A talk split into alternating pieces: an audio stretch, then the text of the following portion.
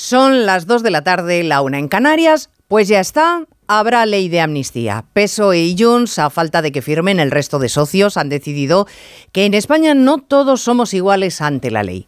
Por siete votos, por siete, el Partido Socialista pasa por la humillación del Estado. Admite que hubo guerra sucia judicial y acepta en el papel firmado que los independentistas volverán a intentar un referéndum ilegal. Todo, como en países en los que no hay democracia, bajo la supervisión de un relator. Sánchez tendrá la investidura y Puigdemont la victoria porque no ha pisado la cárcel, sigue siendo eurodiputado y ha dictado cómo va a ser el gobierno de España.